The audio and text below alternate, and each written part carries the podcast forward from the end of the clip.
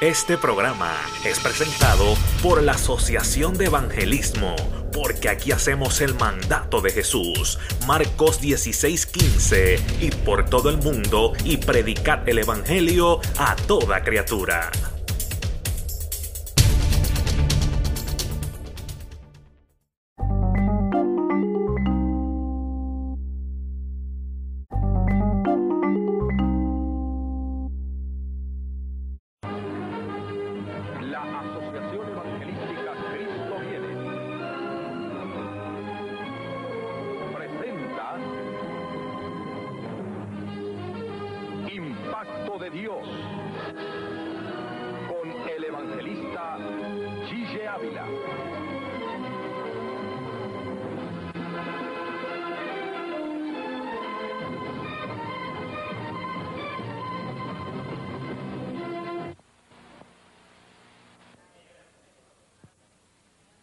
Comenzar con el estudio de hoy que se intitula Las diez vírgenes.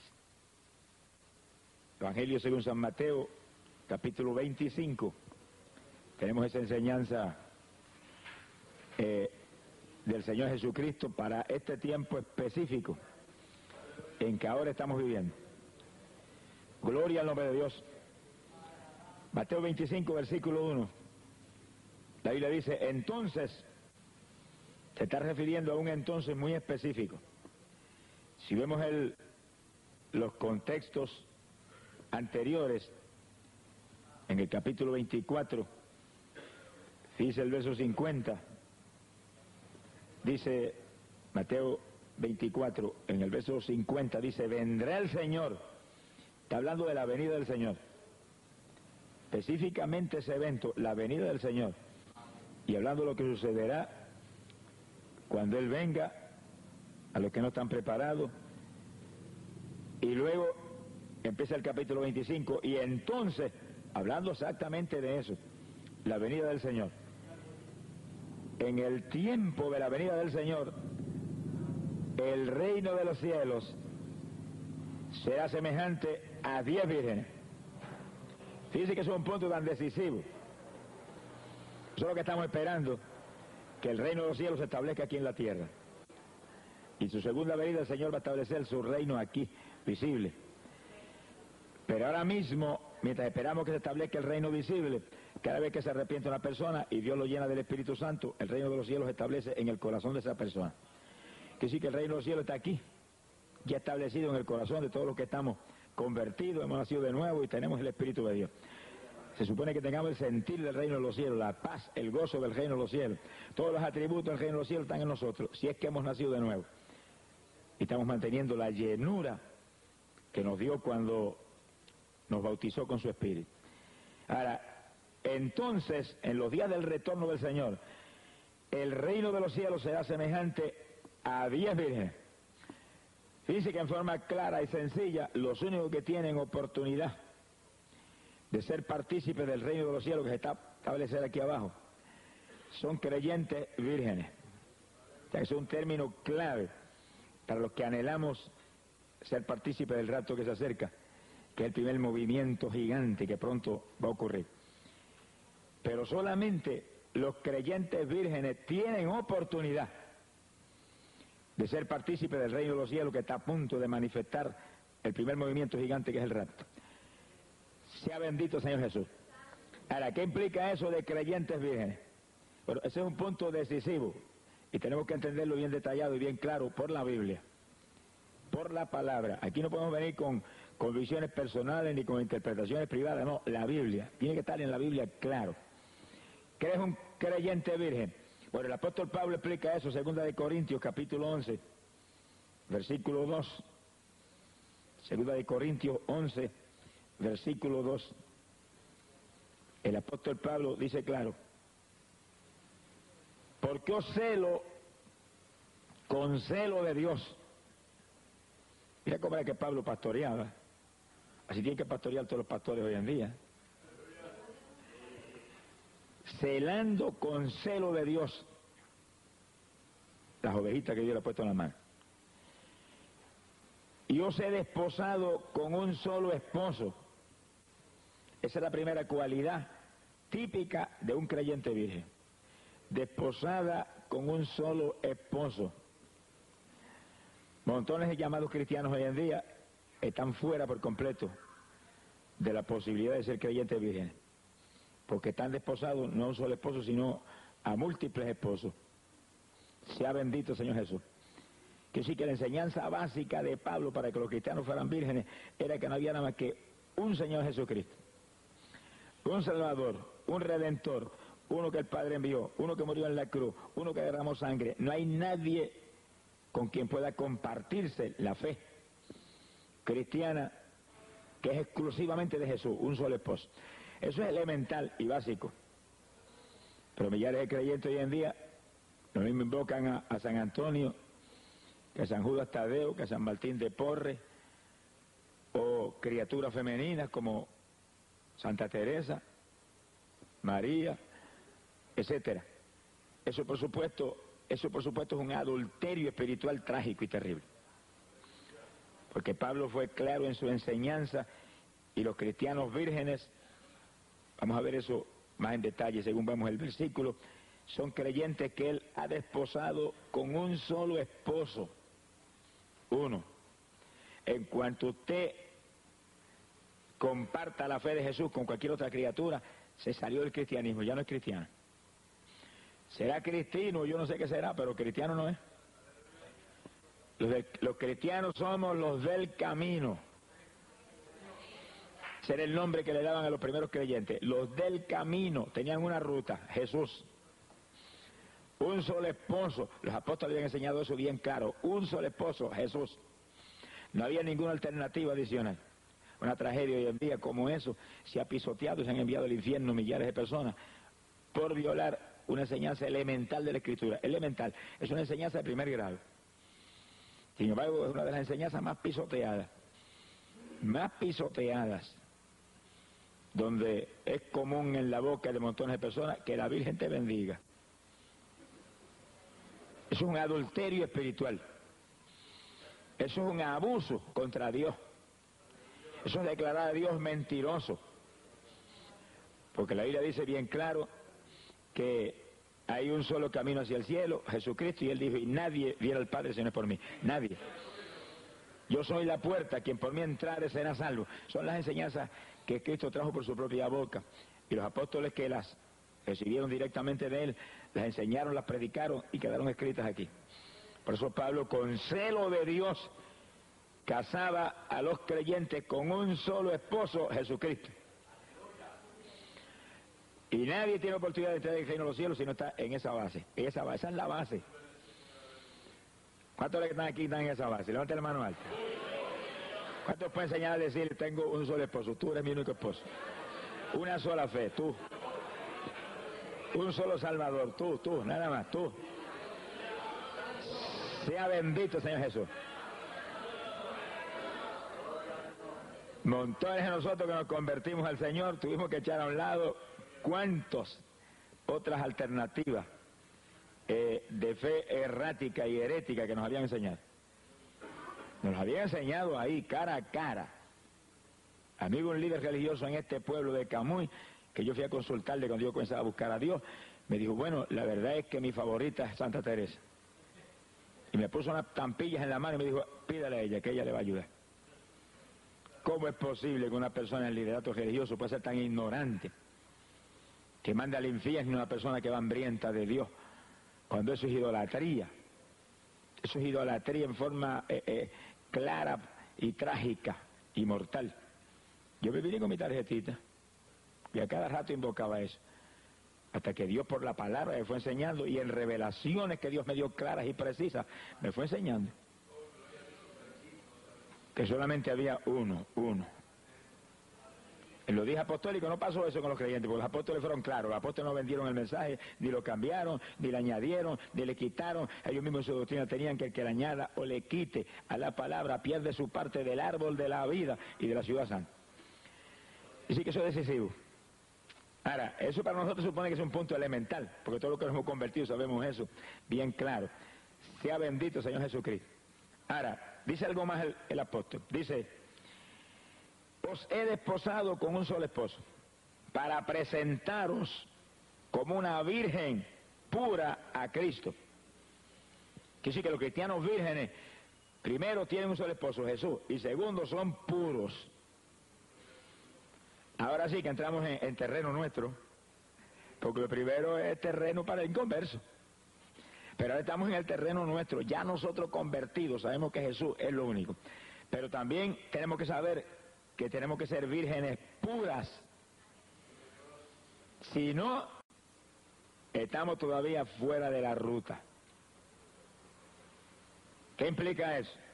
Bueno, eh, eso es fácil de entender para el creyente que realmente conoce la palabra de Dios. Cristiano puro es un cristiano que no se contamina con nada del mundo. Que entendió la enseñanza clara de están aquí, pero ya no son de aquí, ahora son míos, son de arriba. Jesús dijo que su reino, ese reino de los cielos que estamos esperando que se establezca aquí, no es de aquí, es de arriba, viene de arriba a establecerse aquí abajo. El príncipe del mundo, dice la Biblia, es el diablo. Pablo habló quizás más, eh, más preciso. Pablo dijo, el Dios de este siglo, Satanás. Y le llama a Dios, pues seguro si lo adora todo, casi todo el mundo aquí abajo. Todo el que clama por los muertos, lo adora. Todo el que tiene una estatua y se posta entre ellas, adora a ese Dios de este siglo. Y el que clama a las criaturas, lo adora. Son tres tipos de idolatría, cual más trágico. Porque el que clama por los muertos está adorando a los demonios. Es una idolatría indirecta al diablo, que el que mueve el engaño. Que sí que el cristiano virgen está desposado a Cristo y está lleno de pureza. No tiene parte ni suerte con este mundo. ¿Y para qué estamos aquí? No hay dos propósitos, estamos aquí. Alumbrar en este mundo porque somos la luz del mundo. Y traer testimonio de Cristo porque somos los testigos de Jesús. Y arrebatarle las propiedades al diablo porque tenemos todo el poder de Dios para quitarle las propiedades y ponerlas en manos del que ya las redimió. Y no tenemos otro propósito. Si usted no puede hacer eso, váyase para el cielo. Sonríase, que el Señor le ama. No pierda el tiempo aquí, que lo que va a hacer que se va a perder aquí abajo. Usted hace lo que Cristo le dijo o váyase para arriba. Allá descansa en lo que nos vamos el resto que nos quedemos acá. Pero si estamos aquí es para hacer lo que Cristo dijo, me seréis testigos. Sois la luz del mundo, sois la sal de la tierra.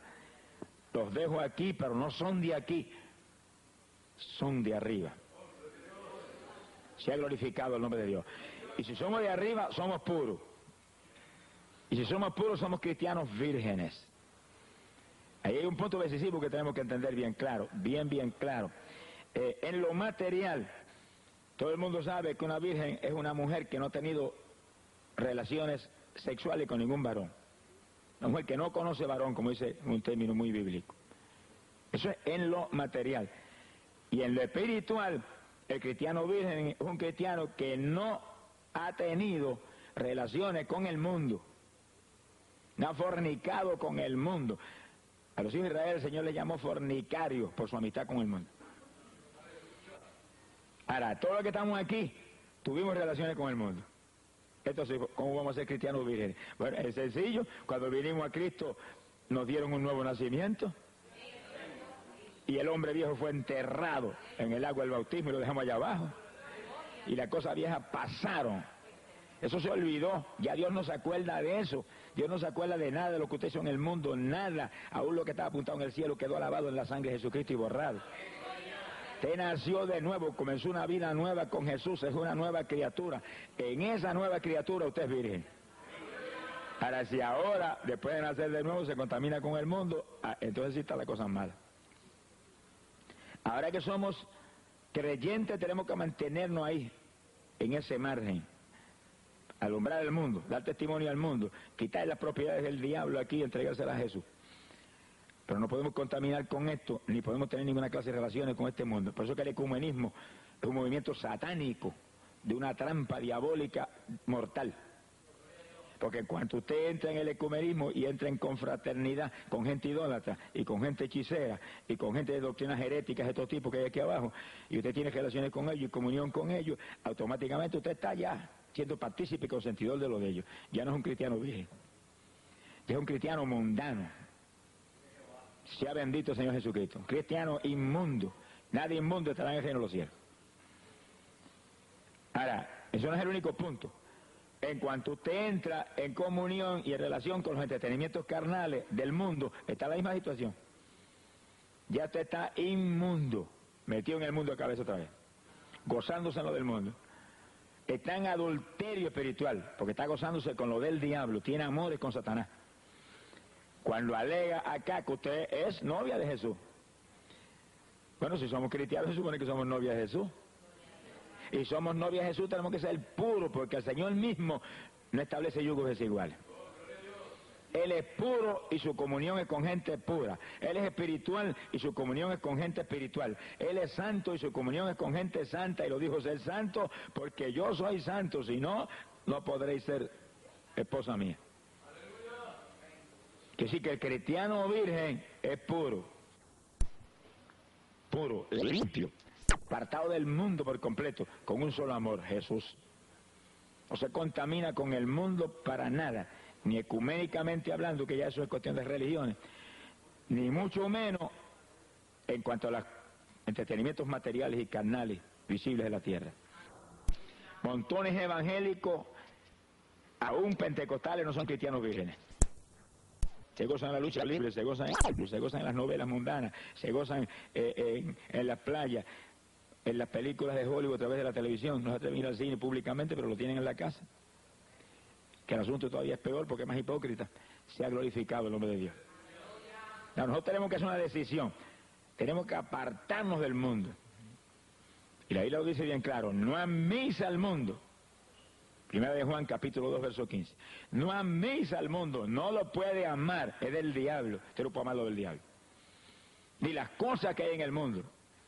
Dice, porque el que ama el mundo, el amor del Padre no está en él. Porque todo lo del mundo, dice, deseo de los ojos, deseo de la carne, soberbia de la vida, no son de Dios sino del mundo. Y lo del mundo pasa, y los del mundo pasarán con, eso, con él también. Pero los de Dios permaneceremos para siempre.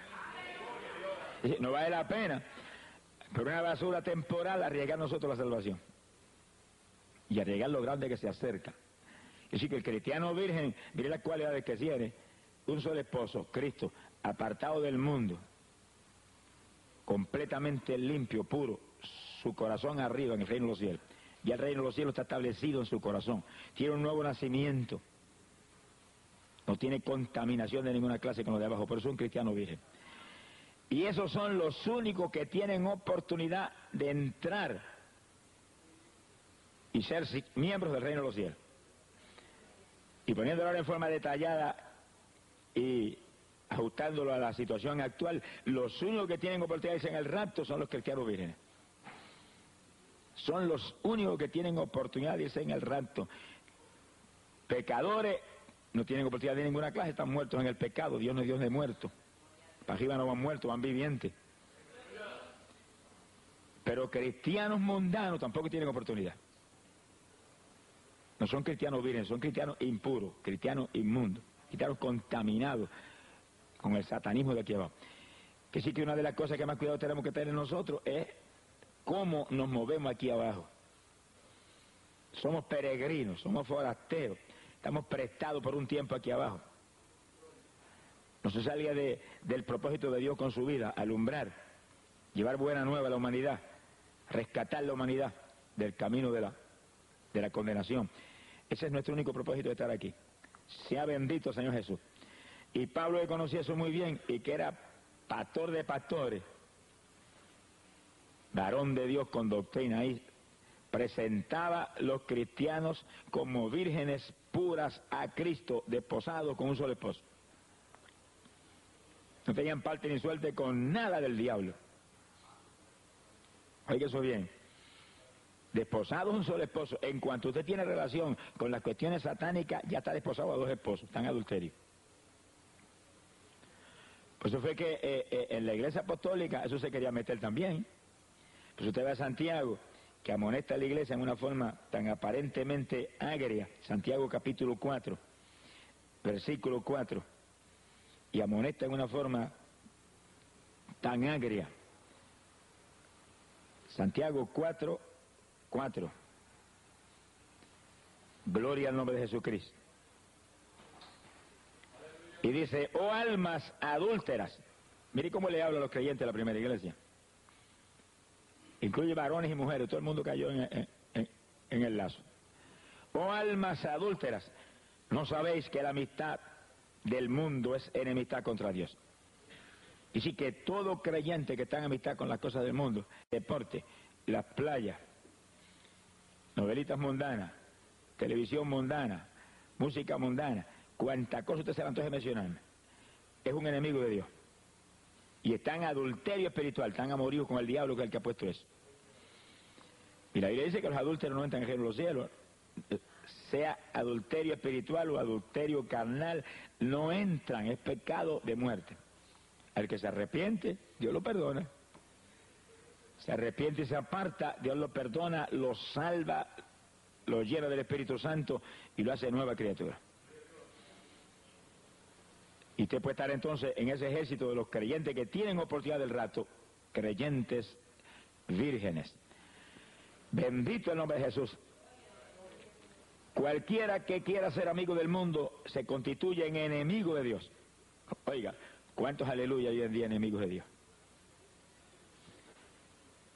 Algunos se salen de las iglesias antes de tiempo porque hay un programa de televisión que lo están esperando. Una novela que la están viendo en serie. Reprende ese diablo. Mire, si usted no puede controlar el uso del televisor, métale un marronazo y échelo después al cesto de la basura. No venga el, camión de la basura, échelo ahí. Porque lo que usted no puede controlar, quítelo. Si Jesús dijo algo más serio que, que televisor, Jesús dijo, si este ojo te es motivo de escándalo, arráncalo, que mejor que entre tuerto ajeno a los cielos, no que te vaya al infierno con los dos ojos. Y decir que un ojo es más importante que un televisor, y Jesús dijo, no, arranque el ojo también. Primero arranque el ojo antes de perderte tú. Y si te salva, tampoco un ojo nuevo después. Alabado sea Dios. Quiere decir que es decisivo que quitemos, arranquemos, desarraiguemos de nuestra vida, de nuestro corazón, todo lo que sea del mundo. Si no, hermano, no cuente con el rapto, a menos que no haya un rapto especial para desobedientes. Alabe lo que el Señor le ama. No cuente con el rapto. Cristianos vírgenes son los que tienen oportunidad. No estamos diciendo que todos los cristianos vírgenes se van a ir. Pero esos son los que tienen oportunidad. Si tenemos oportunidad, estamos en, la batalla. Malo los que están fuera. Hay millares evangélicos fuera de la oportunidad del rapto ahora. Por su vida indisciplinada, indiferente, mundana, tibia. Los tibios, dijo el Señor, los vomitaré por mi boca. Sea bendito, Señor Jesucristo. Quiere decir que eh, en el asunto del rapto hay que hablar bien claro porque en un segundo de arrepentimiento tú te vas, te salvas y viene la muerte y te toca y tú estás medio, perdóname Jesús, ahí mismo te fuiste. Todo el que invocare su nombre será salvo. Pero en el asunto del rapto, ahí cuando suena la trompeta, el que está preparado se fue y el que no está preparado se quedó. Por eso tenemos que estar ahora velando, alerta, porque el tiempo se ha cumplido. Bendito sea Dios, no sabemos el día ni la hora, pero sabemos que en cualquier momento el pueblo vuela. Los que están preparados se van. Cristianos preparados se van. Ahora entramos en, en los detalles más específicos del asunto. Sonríase y ajustese el cinturón de seguridad. Alabado sea Dios. Bendito sea el Señor Jesucristo. Dice que en la época apostólica los apóstoles eran muy cuidadosos en cuanto a la mundanalidad. Tan cuidadosos fueron que hicieron una comunidad aparte. Eso sí es una cosa seria. Una comunidad aparte, ahí no había más que cristianos. Ahí ellos podían velar a su gente muy cuidadosamente. De ahí salían a pescar, a predicar, a ministrar, a echar fuera demonios. Los apóstoles, diáconos como Esteban, Felipe, llenos del Espíritu Santo, se movían. Donde quiera no hacían otra cosa nada más que testificar de Jesús. Eran cristianos vírgenes, puros, limpios, desposados de sol esposo y dando fruto para el Señor. Gloria al nombre de Jesucristo. Ahora, entrando en algo ahora que parece difícil de creer, viendo lo que es un cristiano virgen, y las diez que estaban aquí, presente al Señor, las diez eran vírgenes. Dice la Biblia, tomaron sus lámparas. ¿Qué implica eso? Bueno, la Biblia dice claramente que la lámpara es tipo de la palabra de Dios. No que yo me lo inventara, sino que está en la Biblia. El Salmo 119, versículo 105. Salmo 119, versículo 105. Dice, lámpara es a mis pies tu palabra y lumbrera mi camino. Y sí que, fíjense que son creyentes que tienen una sola fe, la palabra de Dios. Un solo esposo, Jesucristo. Porque hay montones hoy en día que son cristianos, dicen que son cristianos. Ah, sí, yo soy cristiano, pero ¿cuánta fe tienen? ¿Qué fe tienen en la palabra? No tienen lámpara, mire, de ninguna clase. Tienen montones de creencias fuera de la Biblia por completo. Tradiciones de hombres, postulados puestos por religiones, fuera de la palabra. Lo menos que hacen es estudiar la palabra. Cristiano virgen anda con la palabra como lumbrera, como lámpara. Eso quiere decir que lee la Biblia y la estudia, porque una persona que no, conozca, no conozca la Biblia, ¿cómo puede vivir por la Biblia? Montones evangélicos tampoco conocen la Biblia, hermano. Los agarra un testigo del diablo, los agarra cualquier religión aquí abajo y los deja bobos así. No conocen la escritura. Tienen tiempo para leer novelas mundanas, pero no tienen tiempo para leer la Biblia. Y tienen tiempo para trabajar de día y de noche, pero no tienen tiempo para la Biblia. Están fracasados. La Biblia hay que sacar tiempo para leerla diariamente, estudiarla y meditar en ella para que se nos meta en el corazón. Porque la fe viene por el oír la palabra. Sin fe es imposible agradar a Dios. Es decir, que los cristianos vírgenes eran gente conocedora de la Escritura y que sabían que esa es la única fe, la única fe, creyentes apostólicos. Se ha glorificado el nombre de Dios. Ese es un punto decisivo y cada creyente evangélico tiene que sacar tiempo para leer la Biblia. Que no puede conformarse con lo que le enseñaron el domingo en la escuela dominical en las iglesias. Eso es un solo día en la semana y una hora o hora y media. Usted tiene que leer la Biblia todos los días en su casa y meditar en ella y estudiar los tópicos bíblicos importantes, temas decisivos en la escritura, como el tema de la santidad, el tema de la fe, el tema de la venida del Señor, el tema del espiritismo, el tema de la idolatría. Usted tiene que conocer todo eso para hablar a la gente. ¿Cómo le va a testificar a la gente de lo que no sabe? Por eso que montones evangélicos no son testigos del Señor. No es solamente porque son perezosos, es que no saben nada de la Biblia. Te hagas un testigo de Jehová los enjeda. Quiere decir que gente con doctrinas de error conocen más de la Escritura que montones evangélicos. Y nosotros se supone que somos la luz del mundo. Y la luz del mundo es la palabra del Señor. Cristo mismo es la palabra. Si no conocemos del Señor, ¿qué, ¿cómo estamos atendiendo nuestro negocio? ¿Cómo puede ser una persona doctor en medicina si no ha estudiado 5, 6, 7 años y después que es doctor sigue estudiando? Y especializándose en esto y en lo otro. Si no atiende ese negocio, ¿cómo va a ser un doctor con, con eficacia, con victoria en su profesión? Pues lo de nosotros más importante que un doctorado en medicina, porque lo de nosotros es eterno. El doctorado es, cuestión temporal, todo aquí abajo es temporal, pero lo nuestro es lo eterno, usted tiene que pelear la buena batalla de la fe y atender su negocio espiritual y ser ordenado en su negocio espiritual, estar interesado en lo de Dios. Cuando le busquemos con toda nuestra alma, con todo nuestro espíritu, Él será encontrado. Se ha glorificado el nombre de Jesucristo. Y así que ese es un punto decisivo. Tomaron sus lámparas. Y luego dice, y salieron a recibir al esposo. Estaban tan conscientes de la venida del Señor y estaban tan empapadas de la palabra y las señales de la venida del Señor que juzgaron claramente por la palabra que el Señor estaba a punto de venir. Y creyeron que estaba tan cerca que salieron al encuentro. ¿Quién sale al encuentro de alguien si no está seguro que está a punto de llegar? No me diga que usted sale al encuentro de alguien que usted cree que falta un año para que llegue. Usted no es tan necio como es.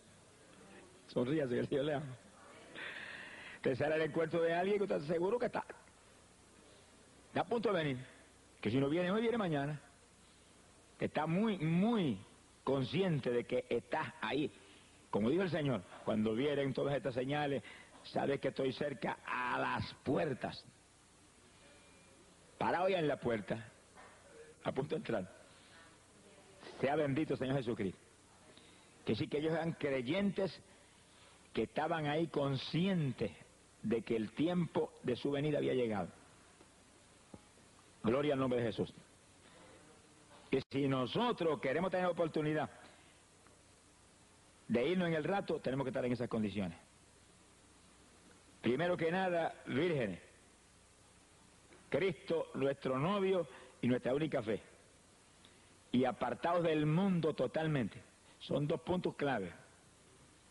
Nuestra única fe, Jesús. Y nuestro novio. ¿Cuántos tienen ese novio tan lindo? ¿Cuántos te levantan la mano y decirle, tú eres mi novio, tú? Tú eres mi novio. Dígaselo ahí, mírelo, sonríese con él. Sonríese con él, alábelo y dígale, te amo, te adoro, te bendigo. Te glorifica mi alma, te amo más que a mi vida, te amo, te adoro. Ay, Samaya, Sahalia. Te beso, te abrazo. Bendito sea tu nombre. Gloria a tu nombre, Jesús. Bendito sea Dios. Desposados con un solo esposo, cristiano virgen. Vírgenes puras, llenos de pureza. Nuestro único amor es Él. No tenemos amorío con el mundo ni con ninguna cosa del diablo. Estamos tan contentos en el Señor y tanto gozo en el Señor y tanta paz del Señor porque estamos en un amor y en una comunión profunda con Él que no nos hace falta el cinematógrafo, ni la televisión mundana, ni los bailecitos mundanos, ni las playitas mundanas, ni el deporte del mundo. Nada de eso nos hace falta. Nuestro corazón está tan lleno de Cristo que no tiene cabida para nada de eso.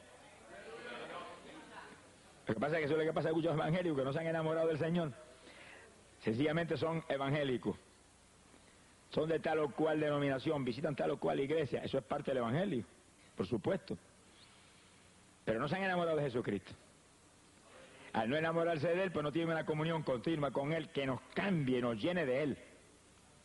Que ya usted no se parezca a usted, se parezca a Jesús.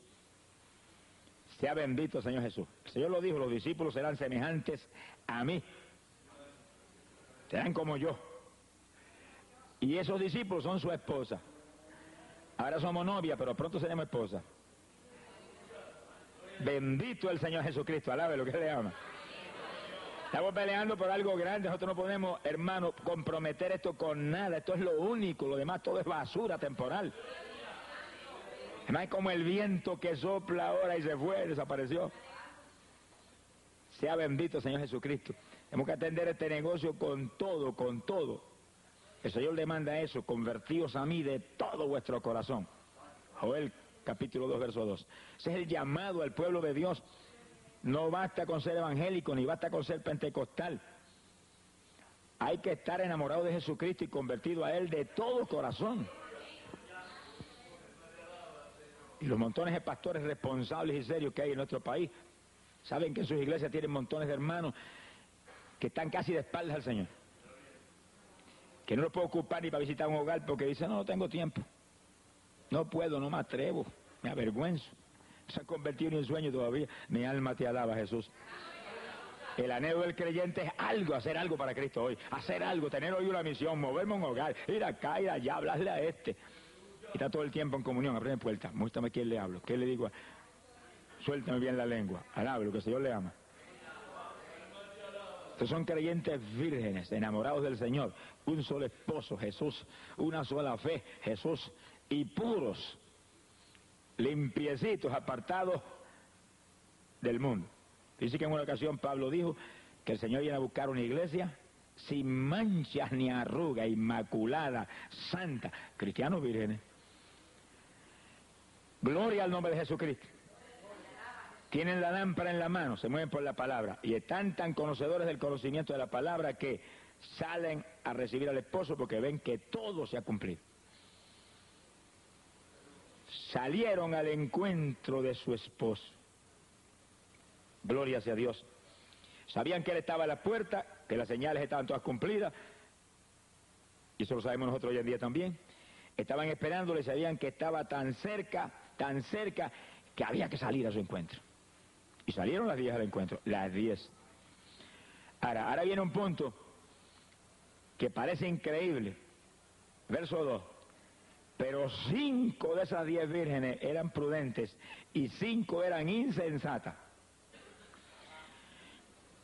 Y eso no es fácil de explicar. Que cristianos vírgenes, puros, desposados un solo esposo, apartados del mundo, puedan ser insensatos. Decir que es prudente, eso es fácil de entender. Pero decir que un cristiano virgen es insensato, hay traducciones que yo he leído que dicen fatuas. Y hay otras traducciones que he leído que dicen necio. Increíble.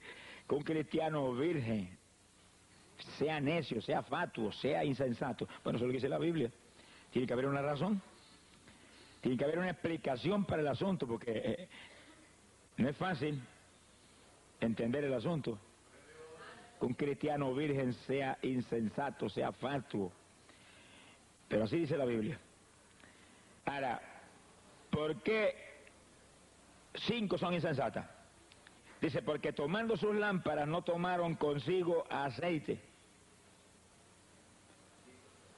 Mire, la única razón que da, no hay otra razón ni da ninguna otra falla. Son apartados del mundo, son puros, solamente tienen la fe en Jesucristo, pero le falta aceite. No dice que no tienen el bautismo del Espíritu Santo, dice le falta aceite. Veremos al final, al final del estudio, veremos que tienen el bautismo del Espíritu. Lo único que se han descuidado y perdieron la llenura. Y cuídese de eso, que hay más creyentes que tuvieron el bautismo y que están apagados hoy en día. Mire, numerosos como las arenas del mar. Que antes usted los veía llenos del Espíritu y cuando la persona está llena del Espíritu, usted por las reacciones lo nota seguido le habla a todo el mundo de Cristo, no tiene temor a hablarle a nadie, no hay timideces en ninguna clase. Usted lo ve ferviente, no, no habla más que de Cristo, los ojos le brillan todo el tiempo eh, al hablar del Señor. Vive en un primer amor con Jesús. Alabe lo que él vive. Un primer amor con Jesús es su vida. En cuanto se descuida en lo que demanda la Biblia de nuestra vida espiritual y se le afloja la ración de aceite, ya usted ve diferencia. Ya usted ve que ya no, está tan ferviente, ya usted lo ve como que cuando todo el mundo alaba, como que él ya no alaba con aquella eh, pasión que lo hacía antes, que ya no, no, no siente esa soltura para testificar, ya no ora como antes, ya usted sabe que ya no está lleno del Espíritu. Ya le está bajando el nivel del aceite y ahí están las cosas malas ya no somos vírgenes prudentes, ya somos vírgenes fatuas. Porque es un insensato el creyente que Dios lo bautiza y lo llena, porque cuando Dios bautiza, llena, no da el Espíritu por medida, que se deje entonces, se deje entonces robar esa llenura. Por descuido de él y engaños del diablo. El creyente tiene que mantener la llenura, mantener la llenura. Una vez Dios te bautiza, tiene que mantener la llenura. Una persona que está enferma y Dios lo sana, tiene que mantener la sanidad. Si no la mantienes, te la roba el diablo. Te pone un síntoma y tú te debes engañar, ahí mismo te pone la enfermedad. ¿Cuánto yo he visto en campaña que Dios los ha sanado de cáncer? Mire, que han saltado. Y se han levantado una camilla, un sillón de ruedas, han salido corriendo.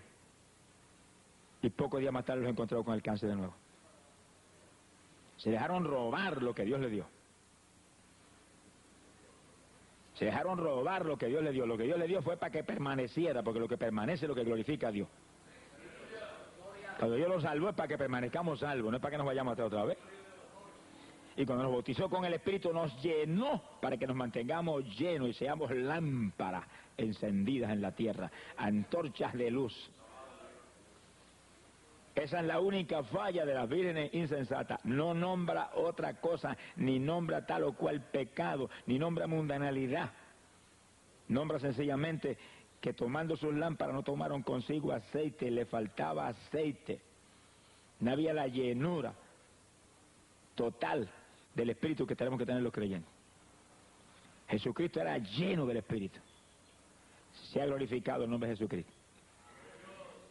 Y hombres de Dios en la Biblia como Pablo, como Esteban, Felipe, eran llenos del Espíritu Santo. Pero fueron hombres que mantuvieron su llanura. Los dejaron apagar por nada. Y si algún elogio se le puede al diablo, que es un buen bombero, es el mejor bombero que hay, le apaga el fuego cualquiera. Descuídese usted verá. Descuídese. Y su poder persuasivo para engañar, eso no tiene límites. Engaña a cualquiera. Pero cuando estamos agarrados de Dios, firmes en el Señor, dependiendo de Cristo, enamorados de Cristo, viviendo en una comunión continua con Cristo, no hay bombero que nos apague el fuego. Porque el fuego es Jesús, a de lo que Él vive. El fuego está en Jesús. Si usted está enamorado de Él y en comunión con Él y en amistad con Él y todo el día abrazado con Él, ¿cómo se le va a apagar el fuego? ¡Ay, Samaya, Sama! Bendito sea su nombre. Que sí, que después que usted, Dios lo bautizó con el Espíritu Santo y usted está firme ahí, apartado del mundo, viviendo la vida que tiene que vivir conforme a la, Escritura, su reto es mantener la del Espíritu Santo. Mantenerla. ¿Cómo se hace eso? Bueno, en la Biblia están las contestaciones a todo. En la Biblia están las contestaciones a todo. Sea bendito el Señor Jesús. Hay poder en Jesucristo. Mi alma te alaba, Jesús. En Lucas capítulo 21, verso 36, Jesucristo hablando del rapto, nos dice que cuando veamos todas las señales cumplidas, todo preparado, todo visto, dijo, vela y ora en todo tiempo si quieres escapar. Y aquí, fíjense si, unimos los dos versículos, aquí dice que las vírgenes insensatas le falta aceite. Jesucristo dice, vela y ora en todo tiempo si quieres escapar. Los que van a escapar son gente que están velando y orando y están llenos del Espíritu, por supuesto. Porque el que está alerta a las cosas de Dios, despierto a las cosas de Dios, enamorado de Jesucristo, en un primer amor con Jesús y una vida de oración ahí firme, profunda. De madrugada es el primer periodo decisivo. Sonríase, que el Señor le ama. Se levante tarde, que no hay tiempo para eso. Estamos esperando un traslado. Hay que buscar a Dios con todo. Si las insensatas le faltaba aceite porque se descuidaron en la oración. No estaban llevando la vida de oración que tenían que llevar. Y aunque están con la lámpara en la mano y están esperando al esposo y son puras, apartadas del mundo, la oración no está lo profunda, lo ferviente que debe estar para mantenerlas llenas. Y la lamparita se le está, le está parpadeando. Sea bendito Señor Jesucristo. Por eso Jesús nos dio una advertencia clara. Vela, alerta a la cosa de Dios. No se puede descuidar uno para nada, en nada de lo que la Biblia demanda. Luego, ora en todo tiempo, una comunión continua con el Señor. Y luego, oración en periodos específicos, profunda y firme. Y así nos mantenemos llenos. Ahí no hay bombero que nos apague el fuego. Y cuando usted sienta en su vida espiritual que su unción de oración eh, no está lo firme que debe estar, y que ya usted no está orando con la fluidez que oraba antes, y cuando usted nota que no le es tan fácil orar de madrugada, y cuando usted nota eh, que ya para testificar a alguien como que siente cierta es el momento de meterse en ayuno varios días, orando siete y ocho y diez horas, hasta que usted sienta la total liberación de nuevo, porque está como virgen insensata. Le está faltando aceite cuando está en esas condiciones. Cuando uno está lleno del Espíritu, mire, orar es un placer, porque el Espíritu toma dominio y hay una libertad en la oración y en lengua y con gemido y con lágrimas y uno cuando hace así, mira, creo que ha orado diez minutos y ha orado dos horas. Cuando estamos llenos del Espíritu hay libertad para testificar a la gente con esa seguridad, con esa alegría. Usted empieza a sentir cierta rigidez, cierta cosa, está perdiendo aceitito. Necesita unción fresca del poder. Sea bendito en nombre de Dios. Por eso Jesús nos da esa receta tan decisiva. Vela y ora en todo tiempo. Si quieres escapar, no se puede descuidar en la oración. La oración es, la clave de la victoria. Usted tiene que madrugar a orar y durante el día estar en comunión con Dios, donde acá rato en su mente si suena la trompeta me voy ahora. Falta algo, dímelo para ponerlo. Sobra algo, dímelo. Dímelo. Falta algo. ¿Cómo es? avísame, háblame claro. ¿Qué hay que quitar? ¿Qué hay que añadir? Estamos atendiendo nuestro negocio. Eso es lo que están velando, velando, alertas al negocio espiritual. Y en la mente, guiando el automóvil, aproveche y ore. y en el supermercado comprando. Bendíceme, Señor, suena la trompeta, de aquí me voy. Cajito este cargado de, de golosina lo dejo aquí abajo. Alabado sea Dios. Sea bendito Señor Jesús. Porque estamos esperando al esposo. Las diez, aún las insensatas, salieron al encuentro del Señor. Estaban conscientes por la palabra, por el cumplimiento de la palabra, de que estaba el Señor a punto de levantar un pueblo, y las diez salieron al encuentro. Bendito sea Dios. Quiere decir que, sin embargo, le faltaba aceite a las insensatas. Quiere decir que la única razón que usted ve por la Biblia, la única razón que usted ve por la Biblia, es que se estaban descuidando la oración. No estaban orando lo profundo y lo abundante que debían orar no estaban en la profundidad del primer amor. Apocalipsis capítulo 2, verso 4 dice, tengo contra ti una cosa, te apartaste del primer amor. Cuando la gente entra en eso ya están titubeando, ya no oran como antes, ni ayudan con la frecuencia de antes, ni leen la palabra con la frecuencia de antes, y ahí estamos entrando ya en el plano de creyentes insensatos, aunque seamos vírgenes todavía. ¿Cuántos alaban? Alaba lo que Él vive. Alabado sea Dios. Gloria al nombre de Jesucristo. Bendito sea el Señor Jesús. Y sí que en esta época usted y yo debemos estar diariamente juzgándonos a nosotros mismos, no a los demás. Es fácil juzgar a los demás y sacar la pajita que hay en el ojo del hermano cuando tenemos una viga metida en el de nosotros. No juzgue a nadie, el juez es Jesucristo, pero juzgue usted mismo, sí y vea, y con sinceridad, con integridad, traiga al altar lo que usted ve que no está bien. Sea bendito el nombre de Jesucristo. Y clame al Señor ahí de todo corazón. Haz como tú dijiste, que tú, propio Dios de la paz, dijiste, os santificará plenamente, espíritu, alma y cuerpo para tu venida. Pues si hay algo que usted ve que no está bien, póngalo seguido. usted ha tratado, usted está luchando, mira, no he podido, soy pero tú prometiste hacerlo tú. Pon, hazlo tú. Pon tus manos para que lo haga. Santifícame. Quita esto que no me, no me conviene. Y Dios está para ayudarnos. Dios es el que tiene que hacer la obra. La obra es de Dios. Pero usted tiene que estar interesado. Usted tiene que estar ahí. En, una, eh, eh, en una lucha continua como Jacob. Jacob se amaneció la noche entera peleando con el ángel de Jehová, que era el Señor mismo. Sabía que Esaú venía a cortarse el cuello el otro día y se amaneció la noche entera ahí hasta que amaneciendo no soltó al Señor hasta que amaneciendo no sintió la victoria de que Saúl estaba en manos de Dios.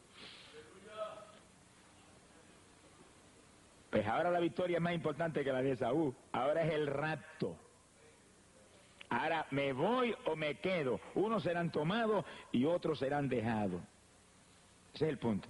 Por eso que ahora tenemos que estar nosotros ahí en una batalla espiritual, alerta, todo el tiempo alerta, y no permitiendo que se descuide en nada nuestra vida espiritual.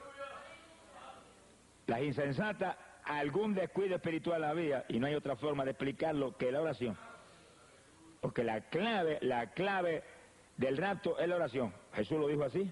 Ora en todo tiempo si quieres escapar.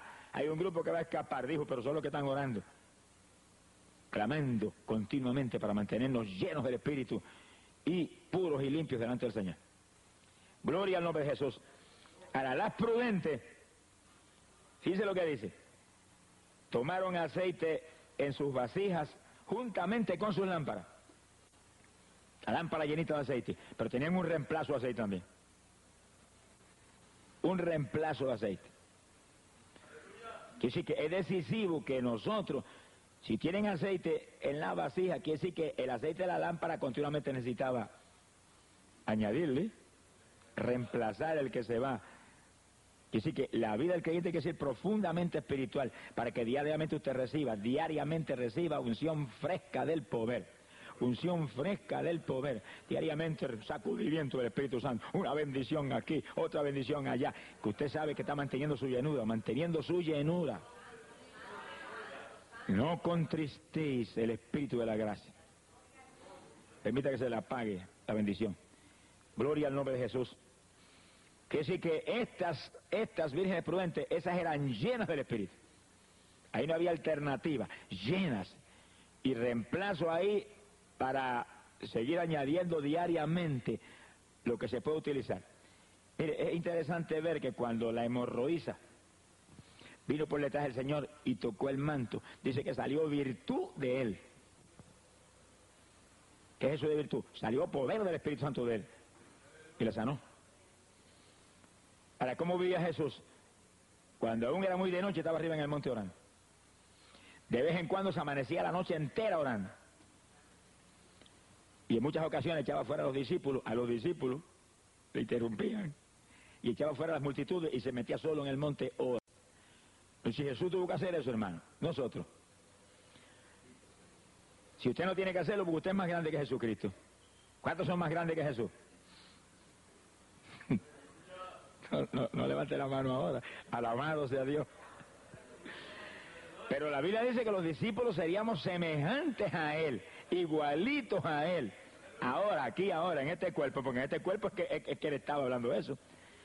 Igualitos a Él. Él era lleno, nosotros llenos. Él mantuvo la llenura, usted tiene que mantener la llenura. ¿Cómo la mantuvo? Una vida de oración.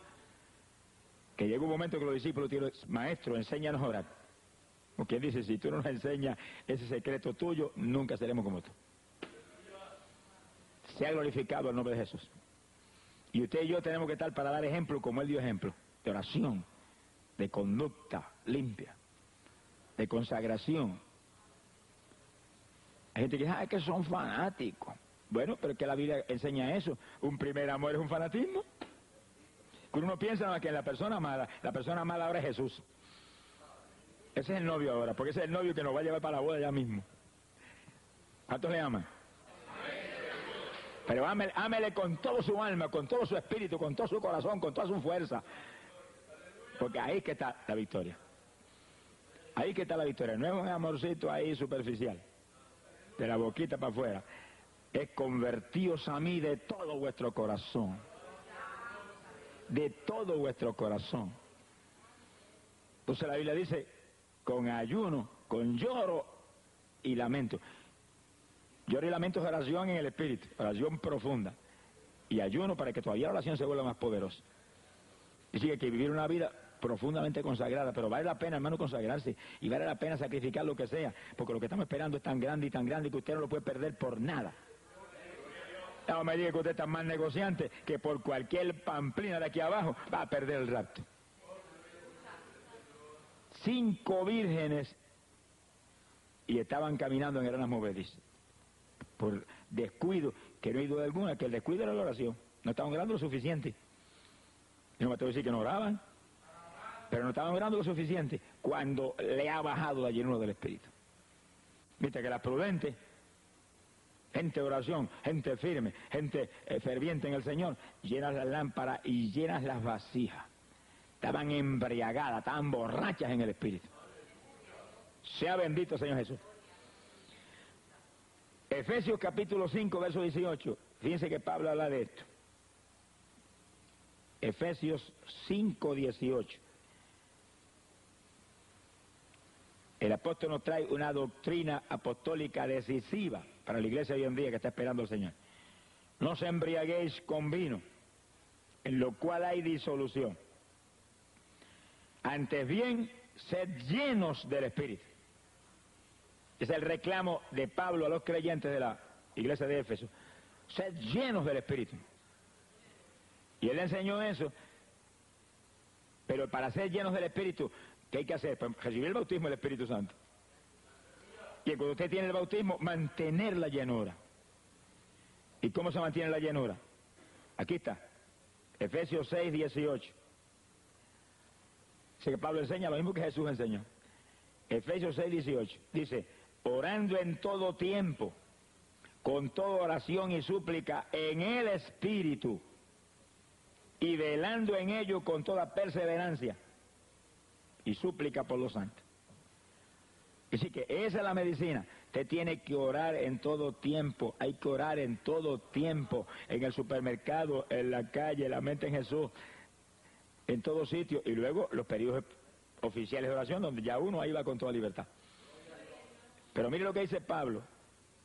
En el espíritu, no es cualquier oración, es oración en el espíritu. No tenemos tiempo en este estudio de entrar en los detalles de oración en el Espíritu, eso es otro estudio que le hemos dado ya. Pero oración en el Espíritu implica oración en lengua, con gemido y con lágrimas. 1 Corintios 14, Pablo explica en detalle sobre oración en lengua. Y sí que es decisivo, Romanos 8 explica sobre la oración con gemido. Y sí que eran formas apostólicas de oración que mantenía a Pablo en una posición tan, tan llena del poder de Dios que en una ocasión se atrevió a decir, sed imitadores de mí. Mire lo libre que estaba en el Espíritu, lo lleno que estaba del Espíritu para atreverse a decir una cosa como esa. Sed imitadores de mí, le dijo a los, creyentes de, la iglesia. Como yo de Cristo, dijo. Después cuando habla de su vida, dice, mi vida era una vida de oración, de ayuno, de vigilia y de actividades espirituales. Entonces aquí nos da la doctrina clara. Ora en todo tiempo con toda suerte de oración y súplica en el Espíritu. En el Espíritu. Aún los judíos en el Antiguo Testamento oraban con gemido y con llanto. No tenían las lenguas, por eso era exclusivamente para la novia de Jesucristo.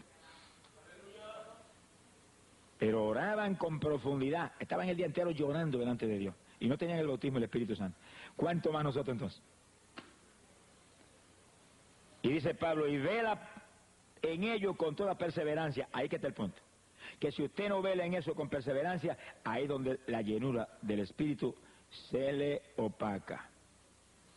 Ahí donde viene a ser en pocos días una virgen insensata que se ha descuidado lo decisivo y ahora encuentra que no está llena del Espíritu. No es que no tiene Espíritu, pero no está lleno. Y usted ven en las iglesias gente que no están llenos del Espíritu, que cuando cae la bendición especial que caen en, muchos cultos, dan sus saltos y hablan en lengua y después te los ven apagados el resto del tiempo. A mí Dios me dio una ocasión, me dio una ocasión una revelación sobre eso, y yo recuerdo, nunca puedo olvidar, hace años, que yo estaba en esa revelación ministrando en una iglesia, iba poniendo las manos sobre los hermanos, y cuando le ponía las manos, caían en el espíritu, hablando en lengua y saltando en el espíritu y hablando en lengua y, y sacudidos por el poder, y me movía para adelante y ponía las manos a otro, y lo mismo, caían en lengua y hablando en el espíritu y movidos, y otros igual, y de pronto yo miraba para atrás y los primeros estaban ya con los brazos cruzados así mirando para los lados, apagaditos. Y cuando yo vi que el asunto se repetía, como que miré y el pastor estaba detrás del púlpito y se bajó y empezó a ayudarme. Empezamos los dos entonces a poner las manos. Más ligero que hay el poder. Y, y bueno, pero miramos para atrás y apagados otra vez. En minutos estaban apagados. Esa es la tragedia de montones de creyentes hoy en día. Eso le pasó a la iglesia apostólica, en Pentecostés los llenó el Señor. Después usted ve en el libro de los Hechos, un poquito más adelante, que tuvo que derramar el Espíritu y llenarlos de nuevo porque estaban ahí encerrados en la casa muertos del miedo. Y cuando, Señor, permite que prediquemos tu palabra con libertad.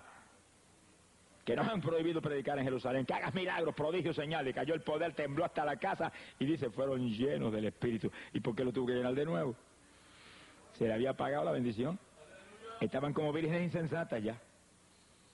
Que sí que nosotros tenemos que velar, Pablo lo dice aquí, vela por esto con toda perseverancia. Su vida de oración es la clave de su victoria. No hubo nada más notorio en Jesús que su vida de oración. Y después en Pablo, igual. Vida de oración. Pedro, igual. Pedro y Juan al templo, a la oración. Pedro arriba de la azotea orando. Que ve esa vida. La iglesia en Antioquía, mientras oraban y ayunaban, el Señor les habló. Separen a Bernabé y a Saulo para la obra a la cual los he llamado. Y cuando oyeron la voz, ahí eh, enfatizaron más, eh, pusieron más violento entonces el asunto de ayuno y oración y pusieron las manos y los enviaron. Que sí que la iglesia apostólica era típica de eso. Sin embargo, fíjense en esto ahora. Sin embargo, en el año 96, esta iglesia de Éfeso, el cual Pablo le enseñó estos secretos tan importantes, año 96, Dios le envió una cartita a través del apóstol Juan y decía, tengo contra ti una cosa, carta a la iglesia de Éfeso, te apartaste del primer amor. Mira bien de dónde has caído, le dijo. Arrepiéntete, vuelva a las primeras obras. Las primeras obras. O vengo presto y quito tu candelabro de tu lugar, a menos que te arrepientas. Sí, que todos los creyentes que están hoy día pagados tienen que arrepentirse. Han caído. Todos los que fueron llenos del Espíritu que ahora no sienten esa libertad. Están caídos. Y si siguen permitiendo el descuido, de pronto se van a hundir, que se van a encontrar en el mundo de cabeza. Y entonces el asunto es distinto. y peor. Y sí que nosotros tenemos que mantener, mantener esa vida espiritual firme, esa vida de oración programada, ahí, clara, escrita. Que usted sepa cuánto ora diariamente, lleve cuidadosamente su récord de oración. Pues usted, no lleva el récord de lo que tiene en el banco. Ah, yo no voy a ser tan, tan, tan insensato. Pues menos insensato debe ser no llevar un récord de lo que ora, que es más importante que el dinero del banco. Lleve el récord de lo que ora y pregúntele al Señor, Señor, esto que yo oro, oré una hora hoy, ¿es suficiente? El Señor te tiene que hablar. Él prometió guiarnos a toda verdad y a toda justicia. Él te tiene que hablar si para ti una hora. Yo sé lo mínimo que yo, yo puedo orar diariamente, porque el Señor me lo habló, porque sé. ¿Cuánto es el mínimo que yo puedo orar? Ahora yo trato de duplicar el mínimo diariamente. Y cuando lo public, puedo duplicar, trato de, de, de aumentarlo, aunque es una hora más.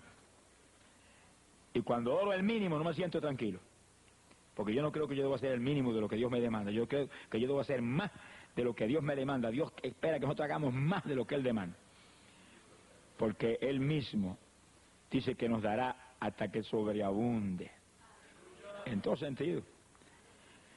Gloria al nombre de Jesucristo. ¿Cuántos le aman? Ahora, fíjese entonces ahora en este punto tan importante. Versículo 5. Tardándose el esposo, cabecearon todas y se durmieron. Fíjese que las diez salieron al encuentro del Señor. Las diez sabían, tenían conocimiento de la palabra que estaba a punto de venir y salieron al encuentro. Las diez. Pero no vino hoy. No vino mañana y como que entró un pequeño cabeceo y se durmieron. Pero las cinco prudentes se pueden dormir porque si cuando suena la trompeta usted está lleno del Espíritu, está durmiendo, se va a despertar cuando vaya volando para el cielo. No se va a, a quedar abajo porque está durmiendo. Se va, porque usted está lleno, está preparado. Es como el que está trabajando en su trabajo, en una oficina, lleno del Espíritu, haciendo el trabajo y Señor, bendito sea tu nombre, gloria a Dios, aleluya, y trabajando, y alabando, y ayúdame.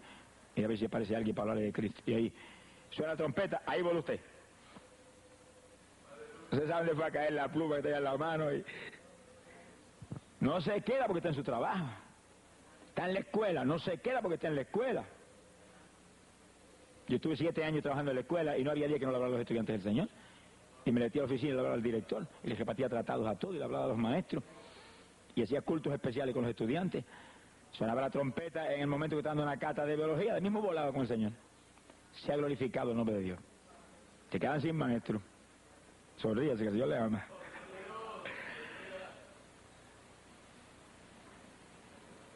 Verso 6. Ahora, en el verso 5 hay algo que no tenemos que entender, hermano, y es lo siguiente. Ellos estaban seguros que estaba a punto de venir, que había llegado el momento, que, que, que era hoy, creían que era hoy, no vino hoy, mañana. De momento pasaron unos días y no. Llegó.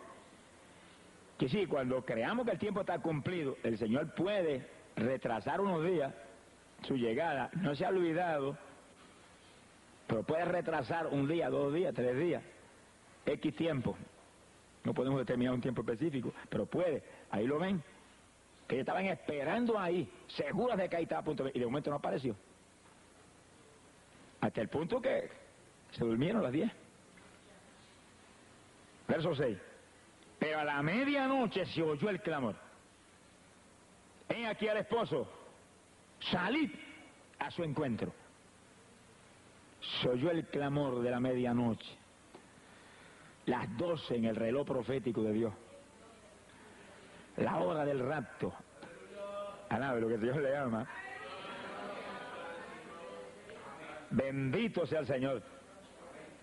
Y aquí hay un punto de tremenda atención, inquietante. Entonces todas aquellas vírgenes se levantaron, las diez, y arreglaron sus lámparas, las diez.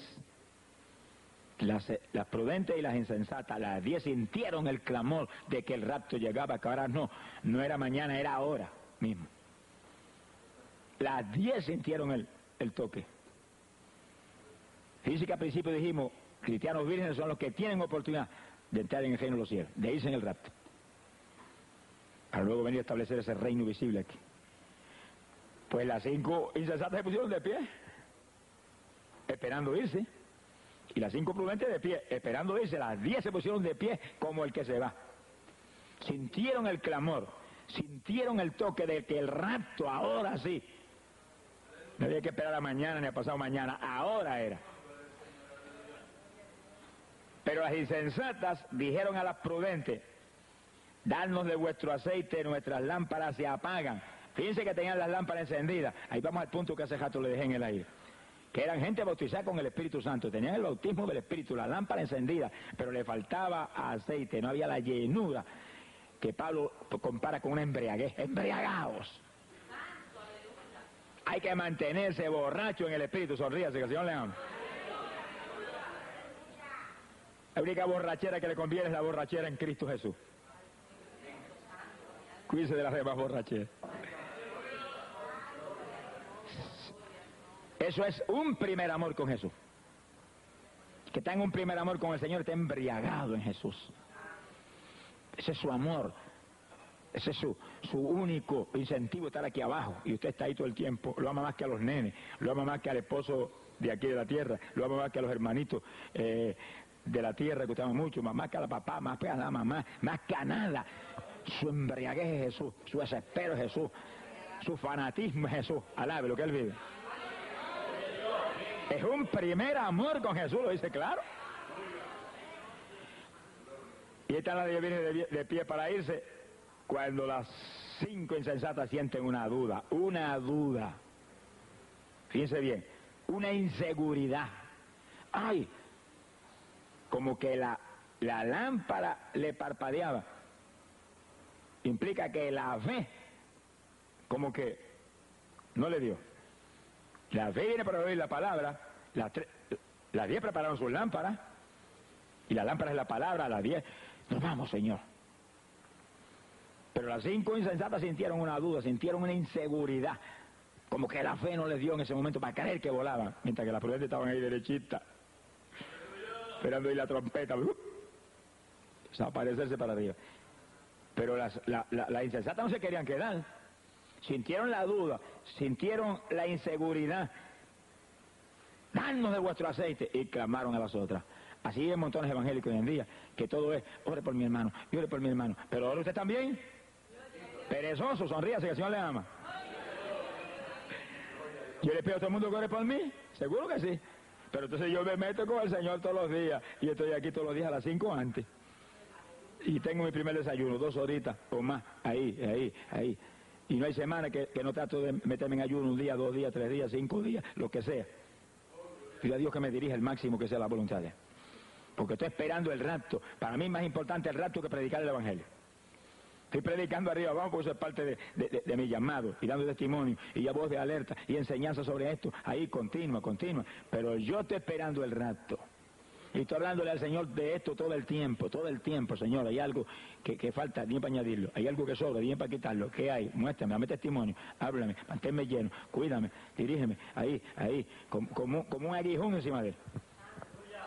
Como Jacob con el ángel, no te suelto hasta que no me bendiga. Y el ángel hasta le tocó el nervio ciático, lo dejó cojo. Tampoco te suelto, que me mate, no, me, no te suelto.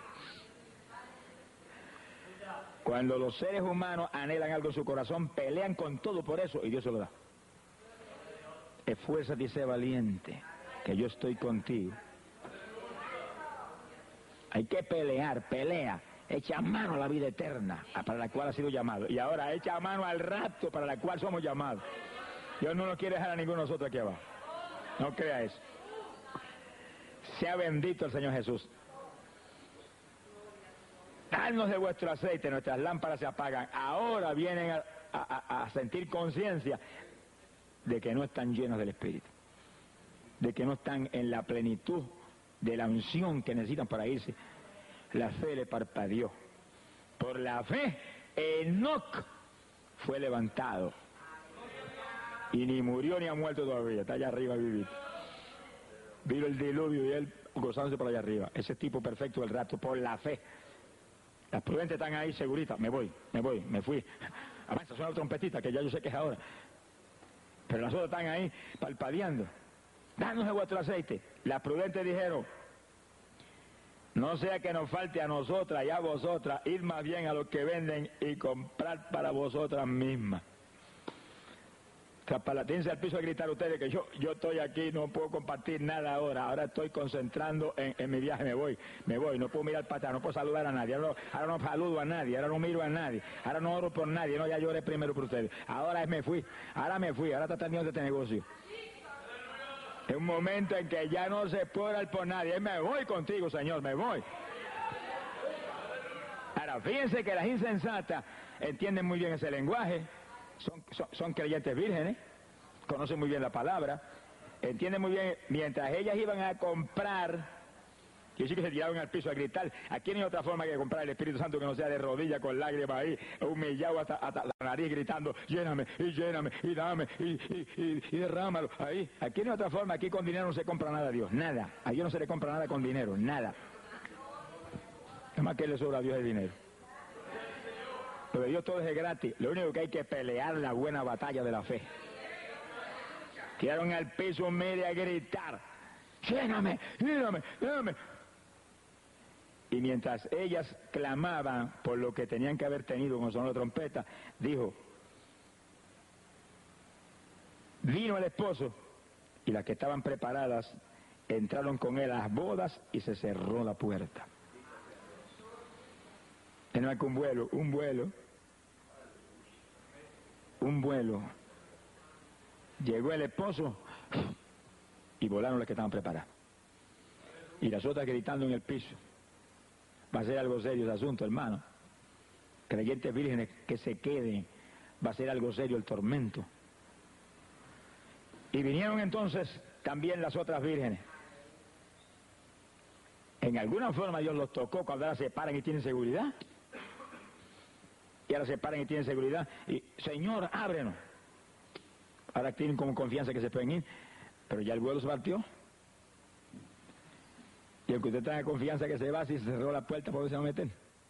Si se fue el vuelo, ¿cómo se va a ir?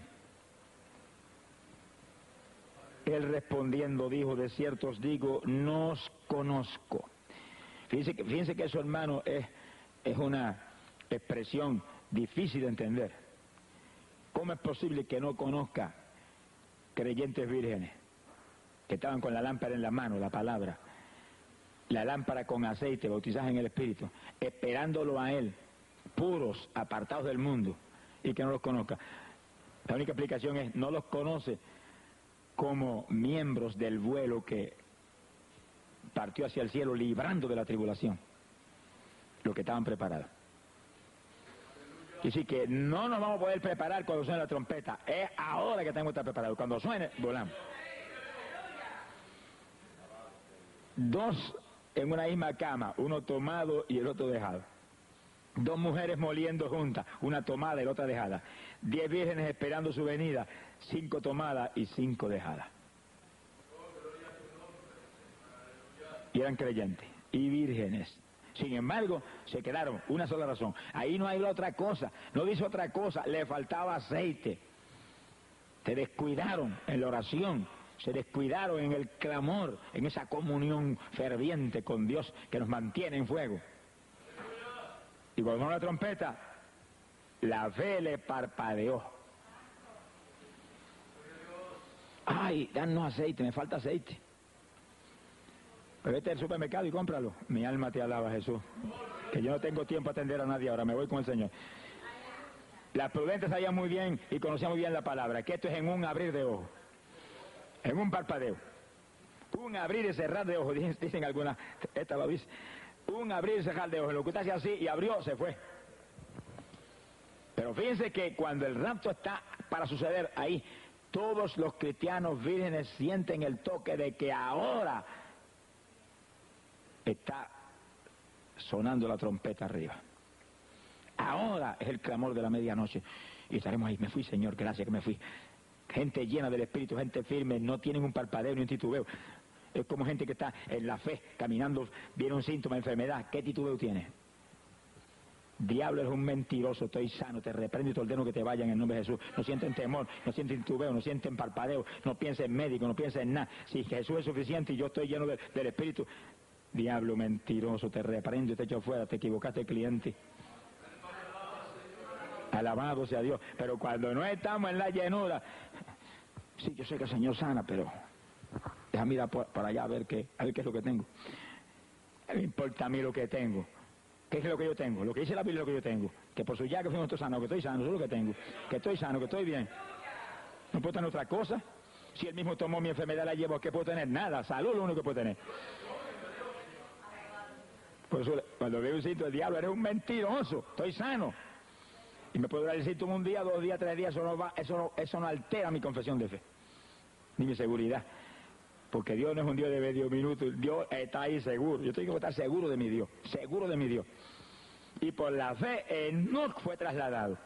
Pues si Enoch en aquella época pudo tener esa fe, para volar y ser levantado a la tierra y, y que no lo permitieran ni ver el diluvio, tenemos que tener esa fe nosotros ahora que no veremos la tribulación, ni veremos el anticristo, ni veremos nada, veremos reino de los cielos antes que los últimos siete años de esta dispensación comience. Gloria sea Dios. ¡Ay, Samaya Sojaba! Mire cómo el Señor despide la enseñanza. Vela pues.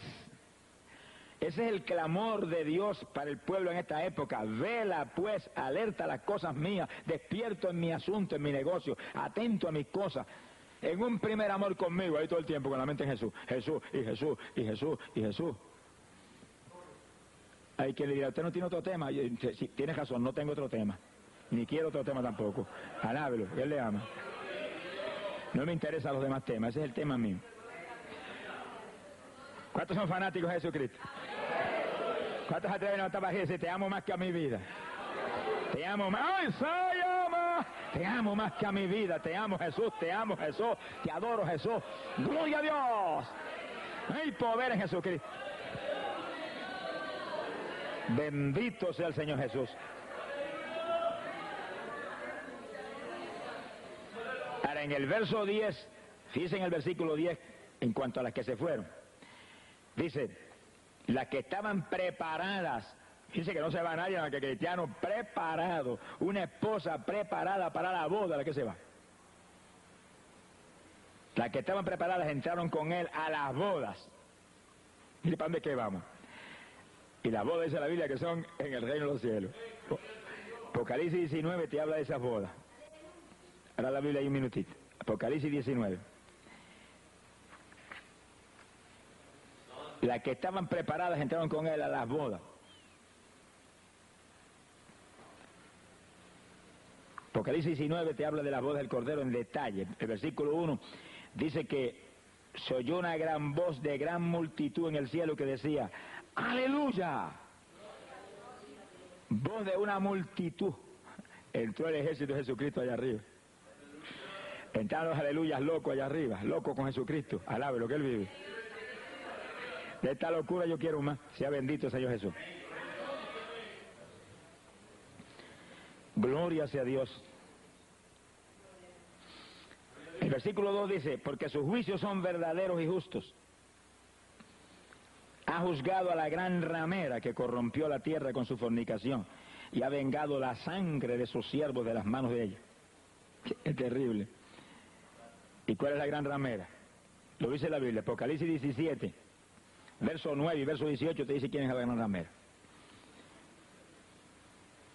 Lo leen después con mucha calma. Pero Apocalipsis 17, verso 9 y verso 18 dice que la gran ramera es aquella ciudad.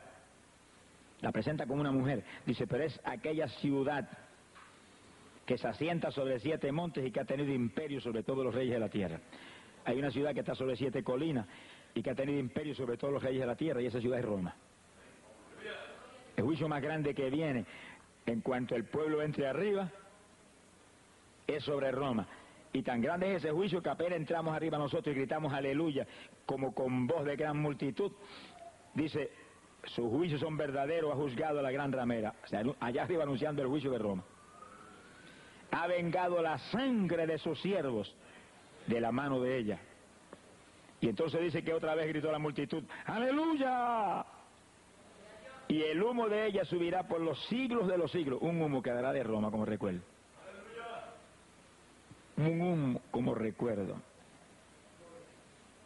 Y dice que entonces volvió otra vez el aleluya toda voz. ¡Aleluya!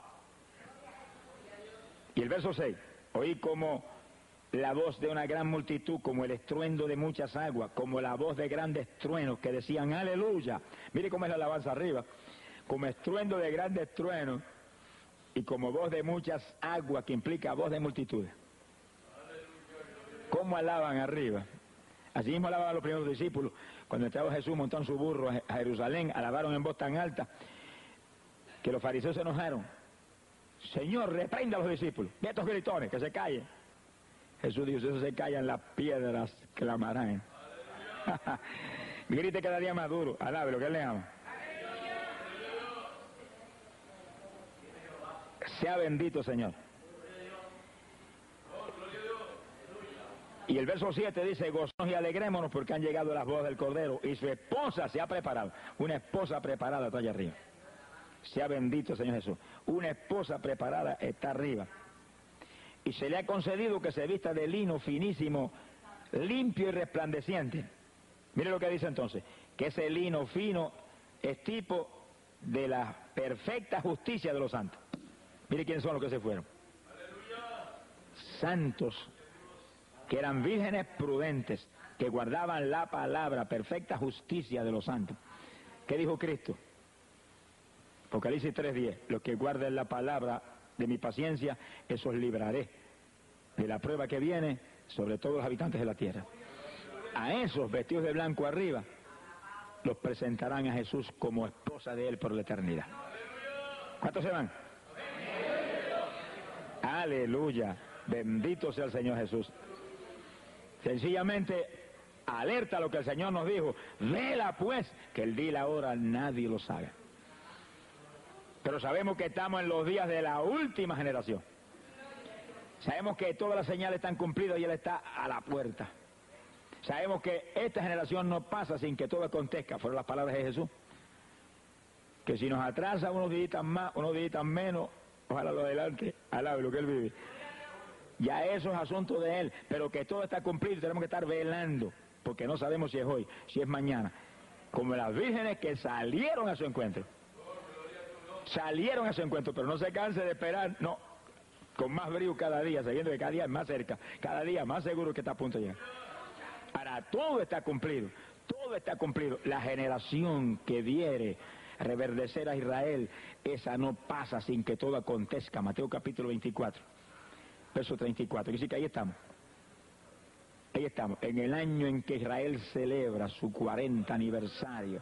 Mientras ellos lo celebran allá y con cartelones dicen, Israel, tu redención se acerca. Nosotros decimos, Iglesia de Jesucristo, tu redención se acerca. Vela y ora, prepárate, agárrate de Dios, no titubee, no mire para atrás ahora. No como la mujer de Lot, para arriba, para arriba, ergíos, levantad la cabeza.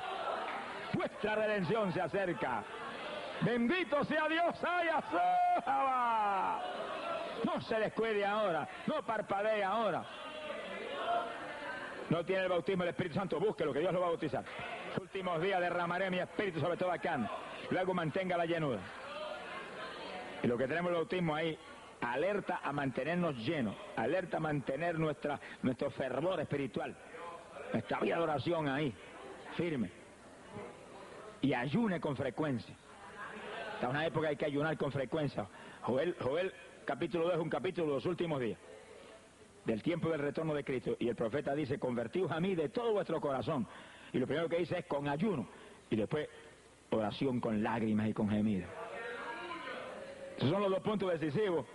Y luego la lámpara en la mano, la palabra. La palabra. Mire qué trinidad. Oración, ayuno y la palabra. Y usted ahí, ahí, ahí, da un testimonio de esa palabra y dando ejemplo a la gente, y firme, y hablando con Jesús todo el tiempo, todo el tiempo, hable con Él. ¿Cuánto le gusta hablar con Jesucristo? Pues si no le gusta hablar con Él, no está enamorado, el que, el que, el se queda descuidado en la ocasión no me diga que vive en un primer amor. Porque si vive en un primer amor, le gusta hablar con su novio. ¿Quién aquí abajo que está en un primer amor no le gusta hablar con su novio? Está desesperado, está todo el día con el novio hablando. Pues haga lo mismo con Jesucristo, que es un novio más lindo que todos los de abajo. Alabe lo que él vive que tiene vida, vida y un rato para librarnos de guerra mundial, de terremoto mundial, de plagas, de granizo, de hambre y de, todo lo que viene para aquí abajo, martirio que viene para los creyentes. Bendito sea el Señor Jesús. Quiere decir que ahí estamos El tiempo se ha cumplido. Y el reino de Dios se ha acercado. Y el Señor dijo, arrepentíos y creed en el Evangelio. Vamos a estar de pie. Bendito sea Dios. Aleluya. Vamos a sacar unos minutitos para que hable con el Señor. Hable con el Señor. Y, dígale, Señor, Señor, que a mí no se me olvide, no se me olvide nada de lo que hemos hablado en esta mañana aquí. Méteme esto en el corazón. Pídale a Dios que meta esta palabra que hemos hablado en su corazón.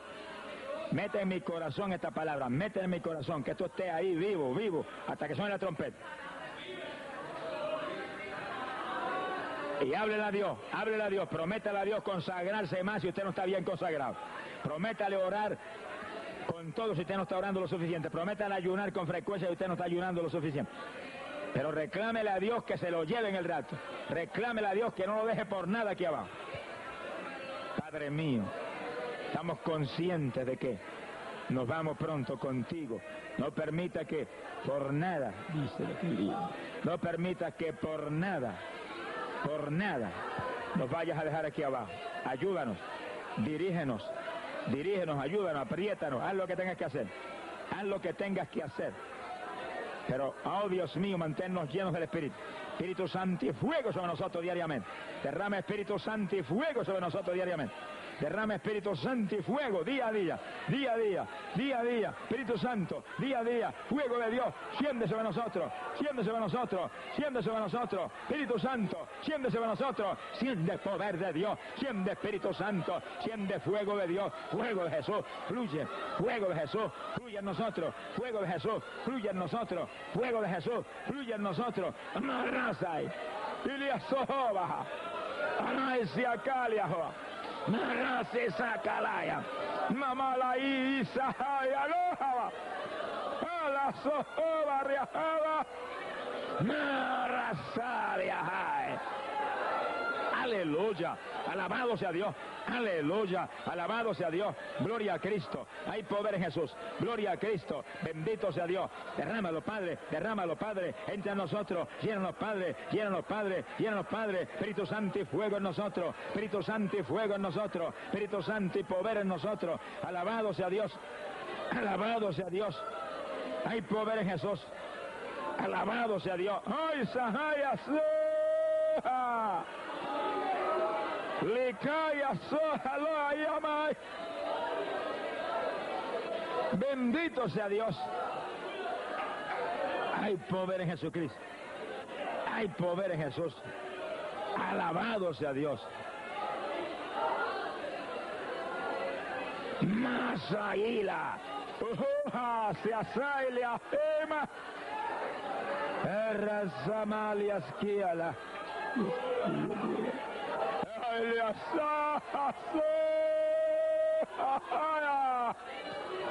Narra se calla. Narra que la soque. Solo barra la haya. Espíritu de oración. Dame espíritu de oración. Dame espíritu de oración. Espíritu de lloro. Espíritu de lloro. Espíritu, ay, de lágrima. Espíritu de gemido, Dios mío, lenguas de fuego, lengua, las lenguas, desciende Espíritu de Dios, parte lengua, lenguas de fuego, género de lengua, cada hermano, género de lengua, cada hermanito, ay santo para tu gloria, bautiza, bautiza, llena, colma, satura, manarra seca, soba, y la soba, ayama, narra y Dios mío, glorifícate, glorifícate, glorifícate, glorifícate, llénanos, cólmanos, satúranos, alabado Dios, hay poder en Jesús, gloria a Dios, alabado Jesús. Gracias, Señor. Espíritu de oración, espíritu de oración, espíritu de ayuno, únganos para el ayuno, danos fortaleza, espíritu de fortaleza para el ayuno, únganos, Padre, únganos para el ayuno, fuérzanos, Padre, al máximo de ayuno, fuérzanos, Padre, al máximo, al máximo, máximo de ayuno, máximo de ayuno, que es tu voluntad. Fuérzanos, Padre, fuérzanos, Padre, máximo de ayuno, fuérzanos, Padre, máximo de oración, dirígenos, Padre, por tu espíritu, dirígenos, dirígenos, por tu espíritu, limpia nuestras vidas, limpia nuestras vidas, santifica nuestras vidas, colma nuestras vidas de tu gloria, colma nuestras vidas, santifícala, límpiala, cólmala, satúrala, márala sayaba, márala sahai, alayas kohajea, y la soja, la joa. Bendito sea Dios. La llama. Mara sisi kala haya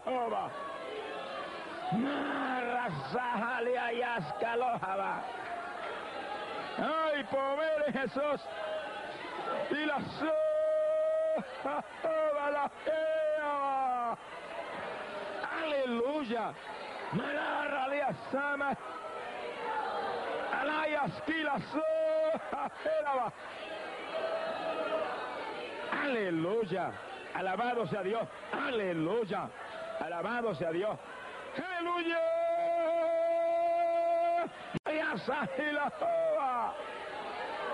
Oh, hermanos, Padre, dame inteligencia a tu palabra, inteligencia a tu palabra, hambre de tu palabra, hambre de tu palabra, inteligencia a tu palabra, purifícate en nosotros, alabado sea Dios, hay poder en Jesús, alabado sea Dios, alabado sea Dios, bendito sea tu nombre. Ay, Samaya, sí, alaba ahora. Sí, Espíritu Santo y fuego, fuego de Jesús, nada se haya, fuego de Jesús. Tu sierva colma, glorifícate en ella, nada se haya. Llena, María Sahaya de tu gloria, no salayas queja soba. Bendito sea Dios, fíjate en ella, colma de tu gloria, no la hallaba saja. Hay poder en Jesús. Tú el que está libre en el Espíritu, abrace a Jesús, abrácelo, abrácelo. Dígale, te quiero, te amo, te amo, declare su amor, declare su amor, dígale, te amo, te amo, te amo. Te amo, te amo, te amo, abrácelo, abrácelo.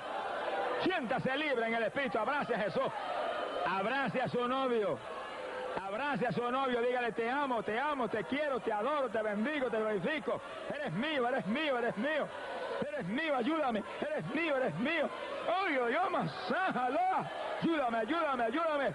Dependo de ti. Nada la rayaba. Dependo de ti. Nada que la soba. Dependo de ti. Alaya Ayúdame. Gloria a Dios. Alabado sea Dios. Hay poder en Jesús. Bendito sea su nombre. Alabado sea Dios. Alabado sea Dios. Mi alma te alaba. Hoy le hacemos. Alábalo que él vive, alábalo que él vive, alábalo.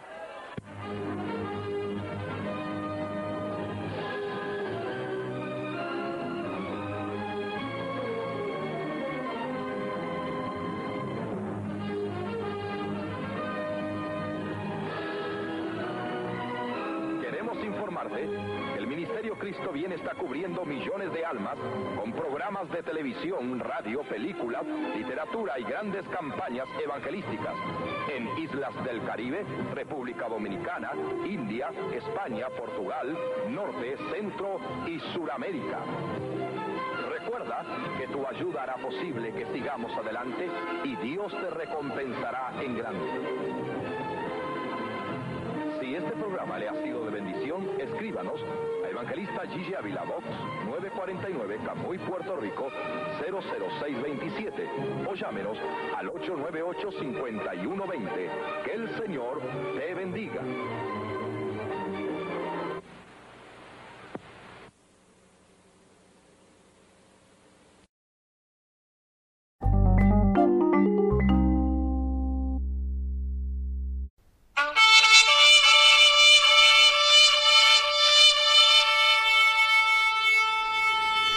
Este programa fue presentado por la Asociación de Evangelismo. Hebreos 4:12. Ciertamente, la palabra de Dios es viva y poderosa, y más cortante que cualquier espada de dos filos. Penetra hasta lo más profundo del alma y del espíritu, hasta la médula de los huesos, y juzga los pensamientos y las intenciones del corazón.